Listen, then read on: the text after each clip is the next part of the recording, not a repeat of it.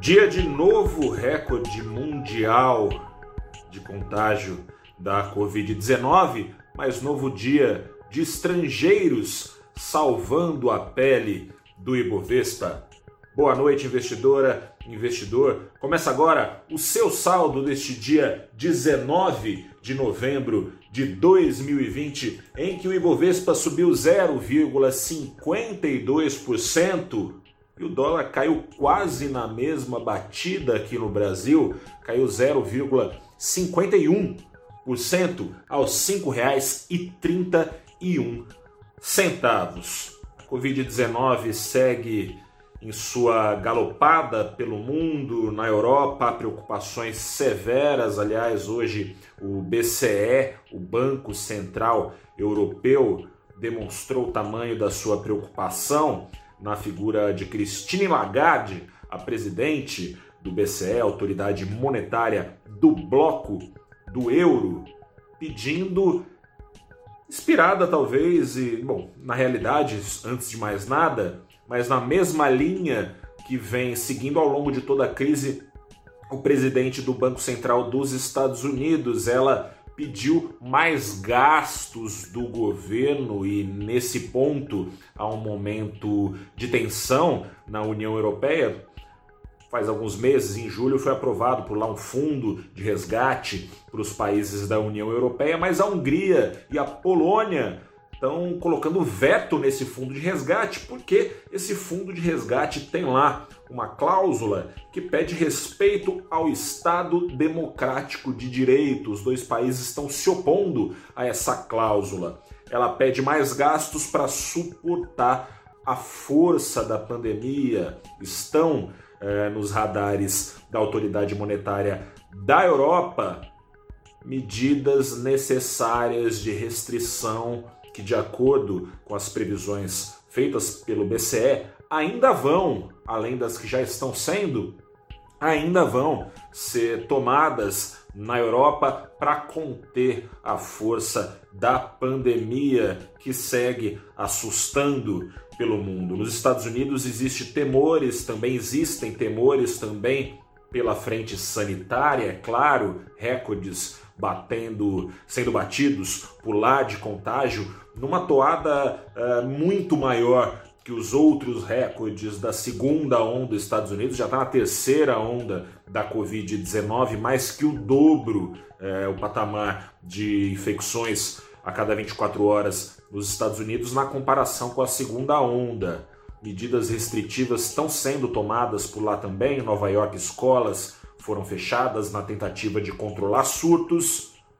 Preocupação, é claro, com a recuperação das maiores economias do mundo, que se patinarem, patina todo mundo, sofre todo mundo. Mas lá nos Estados Unidos, aliás, foi curioso, foi repetido um movimento que se viu ao longo de todo o ano de rally retomado de empresas de tecnologia nos dias de maiores preocupações pelo mundo. Afinal de contas, se medidas restritivas forem retomadas, as receitas dessas companhias tecnológicas, nesse momento de grande avanço de adesão a serviços digitais no mundo todo, essas receitas estão garantidas por lá os índices. Quanto mais tiveram tem espaço na sua composição dedicado a essas empresas, maior foi a alta Nasdaq à frente do S&P, à frente por sua vez do Dow Jones. Aqui no Brasil, como eu disse a você, o investidor estrangeiro mais uma vez salvou a pele do Ibovespa nesse momento que se por um lado, assim, preocupações com a pandemia, por outro lado, outros riscos então, trazendo algum apetite ao risco, um risco importante, como você sabe, é, que foi de alguma forma diminuído, é o risco de não ter vacina. Afinal de contas, as últimas notícias sobre vacinas são bastante promissoras na segunda-feira da semana passada, a Pfizer falou numa vacina com mais de 90% de eficácia. A Moderna, nessa semana, falou numa vacina com quase 95% de eficácia. Agora a Pfizer também fala em 95%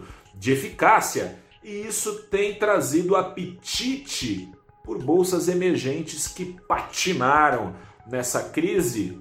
Maior patinada da bolsa brasileira, sobretudo pela desvalorização do dólar, que deixou as ações aqui no Brasil bem baratas em escala global.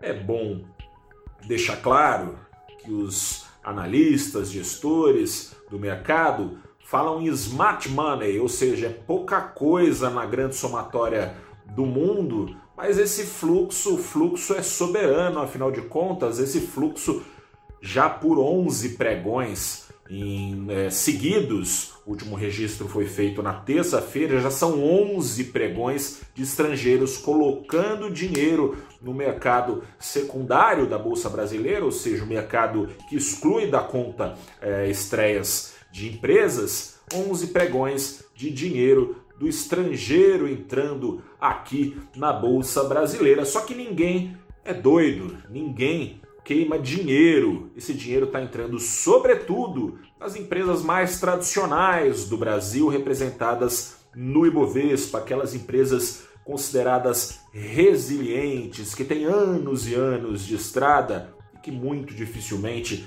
vão quebrar, muito é, provavelmente vão superar essa crise com maior rapidez conforme a situação pandêmica se estabilizar. Essas empresas são a Vale, que subiu hoje, é, na, vou pegar aqui direitinho para você, Vale subiu hoje na toada de quase 2%, subiu 1,91%. Petrobras, ações ordinárias e, pre e preferenciais também subiram na casa de 1%. Bancões, todos eles positivaram. O bancão, entre os bancões, que mais teve bom desempenho foi o Banco do Brasil, pertinho ali do Santander, que tem. que na Santander, aliás, que de acordo com os analistas foi o banco que mais é, apresentou resultados satisfatórios nessa temporada de balanço. Santander, em geral, tem subido mais que a média dos bancões nos últimos pregões aqui no Brasil, mas enfim, todos eles subiram. Bancões representam 19% da carteira do Ibovespa. Petrobras 10%, já são 29%. Vale mais 11%, põe um 30, 40% do Ibovespa embicando para cima.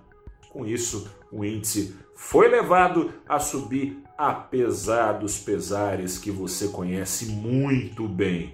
O dólar com esse fluxo de moeda americana entrando aqui no Brasil teve um barateamento do seu preço em reais, mas a curva de juros, apesar disso tudo favorecer uma baixa de ponta a ponta na curva, não foi o que aconteceu. A alta acelerada de ontem não foi refrescada a curva de juros de ponta a ponta aqui, os juros futuros no Brasil ficou de lado desde a ponta curta, ponta longa, a ponta longa que é aquela ligada aos riscos de calote do governo na dívida pública, segue a apreensão em relação ao risco fiscal. Apreensão essa agravada pelos sinais de uma nova onda de contágio começando aqui no Brasil, essa segunda onda começando sem que nem mesmo tenhamos tirado totalmente o pé de uma primeira onda da Covid-19 aqui no Brasil. Quem brilhou mesmo, apesar de tudo, foi a ação da PetroRio, subiu quase 30%. Mas não foi isso que levantou o Ibovespa, a empresa tem só 0,2% de espaço na carteira do Ibovespa, mas foi um dos maiores giros financeiros hoje na bolsa, atrás e bem perto, na verdade, mais atrás de Vale e de Petrobras, pelo seguinte, PetroRio, que é caçulinha do Ibovespa, entrou na última formação de carteira, quando foi atualizada é, do Ibovespa. PetroRio agora está no pré-sal, não tinha exploração nos campos do pré-sal, anunciou a compra de um novo campo de exploração é, que entra agora na sua carteira de ativos. O investidor olhou para isso, foi atrás das ações da empresa que subiram muito descoladas das demais a segunda ação que mais subiu aqui no Brasil foi a ação da Gol, pouco menos de 5%, com essa perspectiva de vacinas, trazendo uma expectativa de retomada das viagens internacionais, subiu só 5%, enquanto o PetroRio subiu quase 30%. Já falei bastante Eu sou o repórter Gustavo Ferreira do valorinvest.com. Te convido, como sempre, a dar um pulo no nosso site para saber todos os números, todos os detalhes que compuseram este saldo do dia. Amanhã a gente se fala com saldo do dia e saldo da semana. Também saldo de sexta-feira no valorinvest.com. Meu grande abraço, boa noite. Reforço meus pedidos, falei isso aqui ontem. Continue respeitando a pandemia. Beabá, você já sabe, use máscara, álcool gel, isolamento social se possível. Grande abraço, boa noite, tchau.